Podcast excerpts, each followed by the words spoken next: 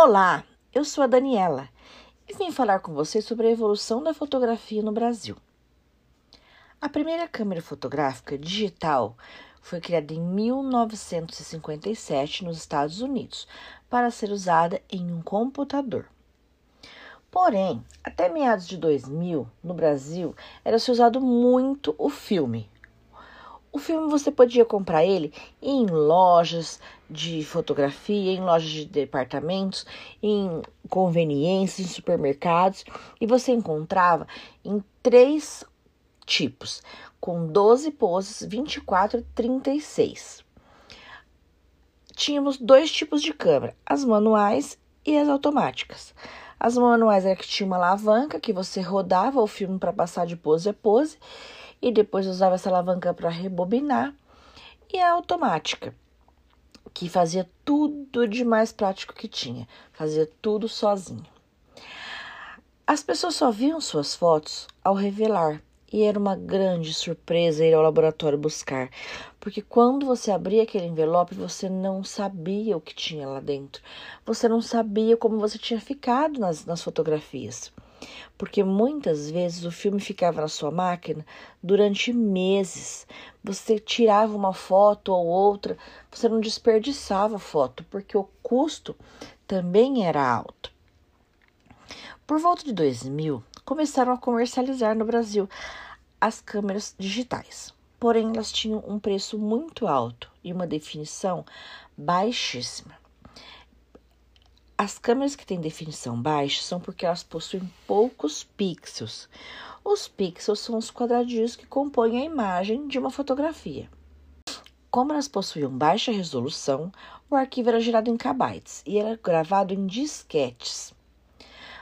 Quanto mais pixel, mais definição. Quanto mais definição, maior o arquivo a ser armazenado. A evolução se veio em meados de 2004. Se popularizou as câmeras digitais e os brasileiros se apaixonaram pela fotografia. Era muito fácil você fotografar muitas vezes e poder escolher qual você queria revelar. Chegar ao laboratório, descarregar o seu cartão no computador e ver as fotos, nossa, como era maravilhoso aquilo. Você conseguia olhar sua fisionomia, aonde você sorriu, aonde você piscou. Não tinha nada melhor.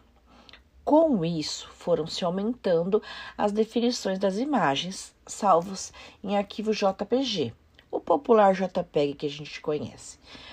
Com isso, os tamanhos já mudaram para megabytes e, começar, e começaram a ser salvas em cartões de memória e depois que você descarregava no seu computador, você armazenava elas em CDs ou DVDs.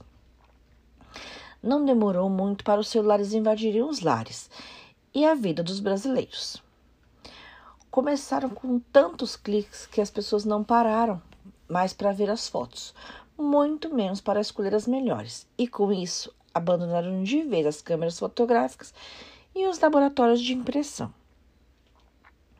Hoje, a qualidade das fotos são cada vez maiores e câmeras fotográficas se veem mais usadas por profissionais.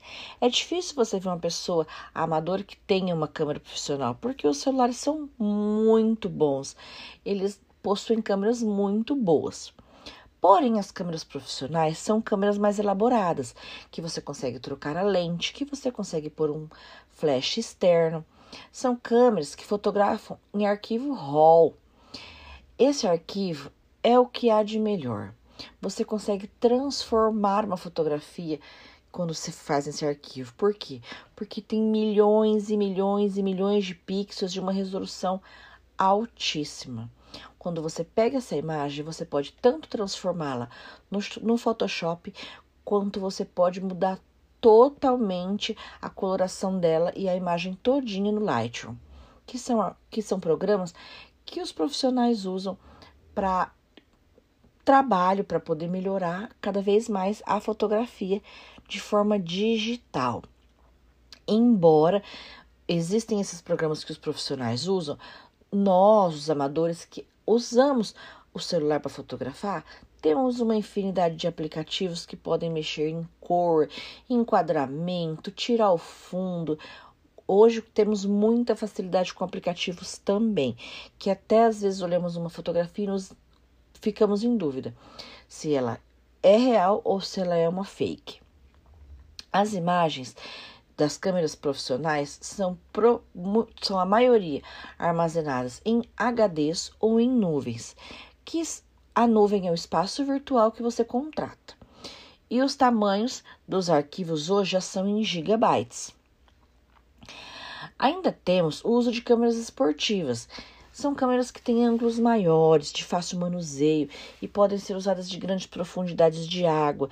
São câmeras que você pode acoplar em prancha, em capacete, para usar em motocross. Elas têm, possuem uma estabilidade muito grande e são muito usadas para vídeo por conta dessa estabilidade que elas possuem. Outro queridinho é o drone. O drone existe em vários tamanhos e formatos. O que antes você precisava contratar um avião e um fotógrafo para fazer a imagem de uma propriedade, por exemplo, hoje é executado por um único aparelho, tanto para foto quanto para vídeo, e ele possui uma altíssima definição. O celular avançou muito e hoje somos totalmente dependentes deles. Ele detém parte da nossa vida reconhece a nossa digital, a nossa face tem e tem o armazenamento de todos os nossos dados. Hoje, toda a tecnologia que temos, as pessoas fotografam e filmam tudo ao seu redor em tempo real. Não se tem mais privacidade para nada como se tinha antigamente. Hoje, todo lugar tem alguém fotografando e filmando qualquer coisa que seja. Agora, toda a história da vida das pessoas são contada em redes sociais e não mais em papel impresso. Muitos aniversários e até casamentos abrem mão de ter um álbum, por não ter necessidade. As pessoas não sentem a necessidade de ter o objeto em casa. Não tem espaço, ninguém vai usar, ninguém vai ver, vai ficar uma coisa encalhada e elas optam por não ter. Com a falta de tempo e espaço, as pessoas optam por deixar tudo arquivado nuvens, arquivos digitais, mídias digitais. Isso é, nos transformou assim por conta da correria do dia a dia. Pense bem: você tem revelado as suas fotografias? Você tem uma história para contar para os seus filhos, para os seus netos, seus amigos, seus parentes? Ou você só tem álbum de rede social? Analise isso pois algum tempo atrás tínhamos o Orkut e ele foi extinto. E muitas pessoas perderam suas fotos junto com ele.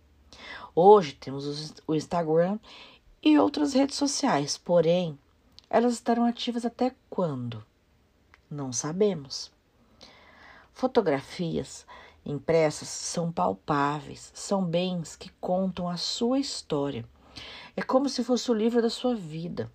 Não abra mão de ter a sua história contada de forma real.